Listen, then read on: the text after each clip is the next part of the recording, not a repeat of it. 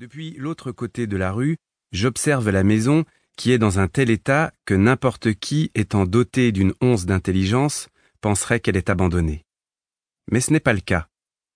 J'ai longuement étudié les allées et venues pendant plusieurs jours, et je suis certain qu'à cette heure-ci, elle est inoccupée.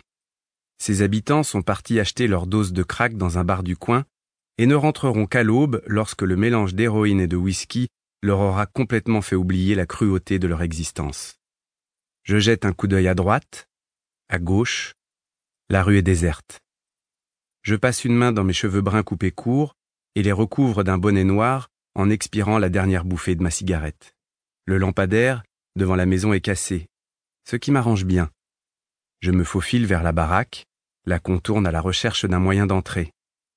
Je repère une fenêtre mal fermée. C'est ma chance. Je la remonte et saute à l'intérieur. Je suis grand. Mon corps est plutôt fin, mais musclé.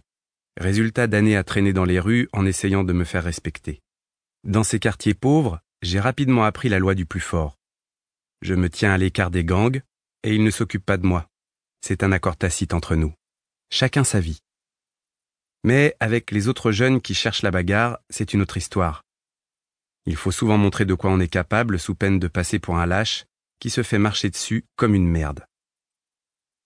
Cette vie, je ne l'ai pas choisie et je ne suis pas toujours fier de ce qu'elle a fait de moi. J'ai 24 ans, et cela fait des années que je squatte par-ci, par-là, pour continuer à simplement respirer. Mon avenir? Je ne le vois pas, je n'en ai pas.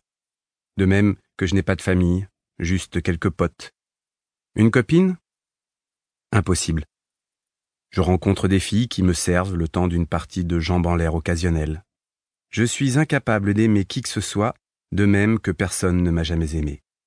De toute façon, je ne ferai pas de vieux os, donc cela ne sert à rien de me lamenter pour les gens que je pourrais laisser derrière moi. La seule chose qui me fait tout oublier, c'est la musique. À longueur de journée, je suis capable d'écrire des paroles de chansons. J'y mets tout ce que je ressens sans jamais oser le dire. Le rap, ça, c'est mon moyen d'expression, ma drogue, et ma seule raison de vivre. Je regarde autour de moi à la recherche de mon but.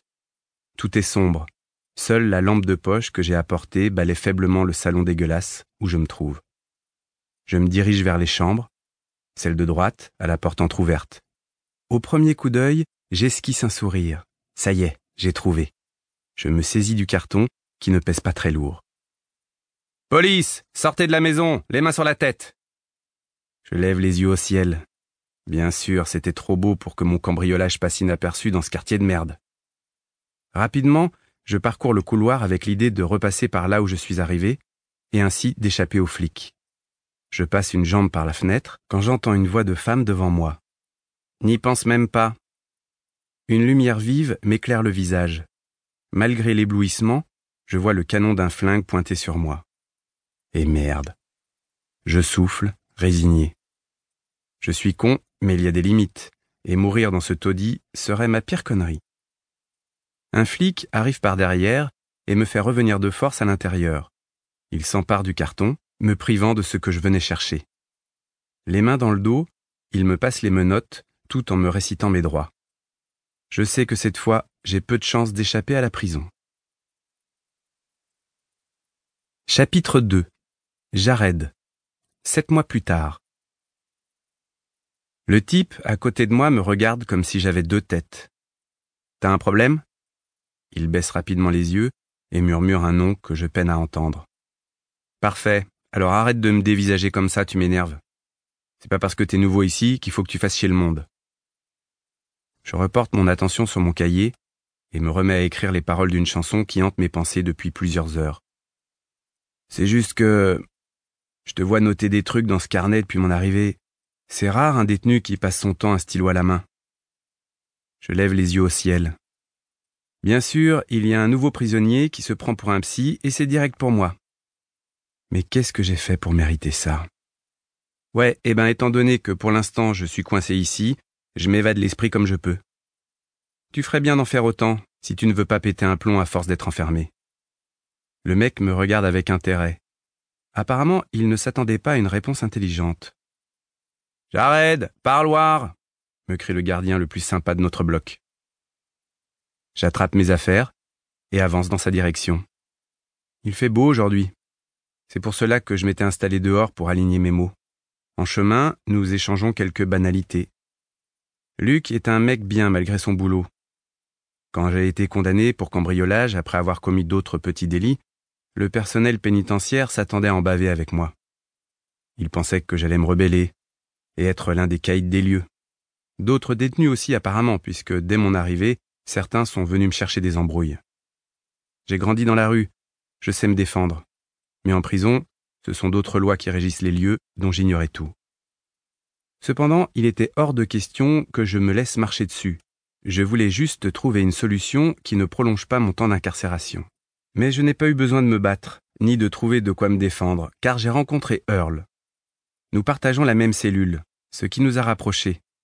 Sans compter qu'il a l'âge d'être mon père et que c'est un gars que tout le monde respecte. Il a suffi qu'il m'invite à déjeuner à sa table et les ennuis ont immédiatement cessé. Ce n'est que par la suite que j'ai compris que sans Earl, je me serais sûrement fait passer à tabac, si ce n'est pire. Cela fait un peu plus de sept mois que je suis en prison, et il est devenu mon mentor. C'est un homme intelligent. Il était comptable dans une grosse société à l'époque où il était un honnête citoyen. Mais son patron a détourné des millions de dollars et Earl a accepté de porter le chapeau. Il m'a raconté son histoire un soir. Apparemment, en échange de 14 années derrière les barreaux, il a reçu un gros virement sur un compte offshore à l'étranger. Sa maison a été payée et sa fille reçoit chaque mois suffisamment d'argent sur son compte en banque pour vivre tranquille sans se poser de questions. Il a monnayé cher sa liberté. À sa place, je ne suis pas sûr que j'aurais fait le même choix. Être enfermé ici me tape sur le système, mais penser à ma libération me stresse. En prison, je mène une vie plus stable que dehors. Je n'ai plus besoin de me demander où je vais passer la nuit, si je vais réussir à manger aujourd'hui, et si je vais pouvoir prendre une douche. L'incarcération, c'est bien plus simple. Quand j'entre dans la salle, je repère aussitôt Eddie, assis à une des petites tables carrées. Eddie est mon meilleur ami depuis que nous sommes gosses. Il n'a pas toujours été bien accepté dans notre quartier à cause de son métissage. Son père est noir et sa mère blanche. De là où on vient, cela n'a pas toujours été bien vu. Pendant longtemps, Eddie a été considéré comme un noir par les blancs, et il avait la peau trop blanche pour les noirs. Aujourd'hui, il s'est sorti de ces histoires qui n'ont aucun sens, et depuis qu'il travaille comme ingénieur du son dans un studio d'enregistrement, il est respecté où qu'il aille. Son regard affûté scrute chaque femme autour de lui comme s'il se trouvait devant un assortiment de bonbons et qu'il ne savait pas lequel choisir. Même lorsqu'il vient me voir, il ne peut pas s'empêcher d'évaluer toutes les filles présentes dans la pièce. Toujours aussi dragueur depuis le mois dernier lui dis-je en lui tapant dans la main. Salut vieux. Je me disais que la plupart des meufs qui viennent ici doivent être déprimées quand elles ressortent. Alors autant être là pour les consoler. Il éclate de rire, tandis que je lui souris. Je suis content de te voir. Je prends place en face de lui et il se met à me parler de la vie à l'extérieur.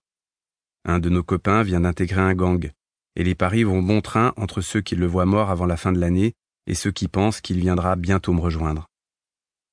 Quand Eddie me parle de sa mère, mon esprit décroche totalement de la conversation. Entre Marietta et moi, la situation a toujours été compliquée, et je n'ai pas du tout envie de raviver de vieux souvenirs. Mes yeux parcourent la salle et se posent sur une table à notre gauche. Earl y est assis avec une fille. De là où je suis, je peux distinguer clairement son visage aux traits fins, encadré par des cheveux blonds où apparaissent quelques mèches châtaines qui lui tombent sur les épaules. Il n'y a pas à dire, elle est très belle, encore plus que les photos que possède son père. D'après ce que m'a dit Earl, elle est plus jeune que moi de quelques années. Lorsque son regard croise le mien, je remarque qu'elle a des yeux verts très expressifs. J'ai la désagréable impression qu'elle essaie de lire la raison de ma présence ici, directement dans mon âme. Cela me fait un drôle d'effet qui se répercute directement dans une partie de mon corps que je tente d'ignorer.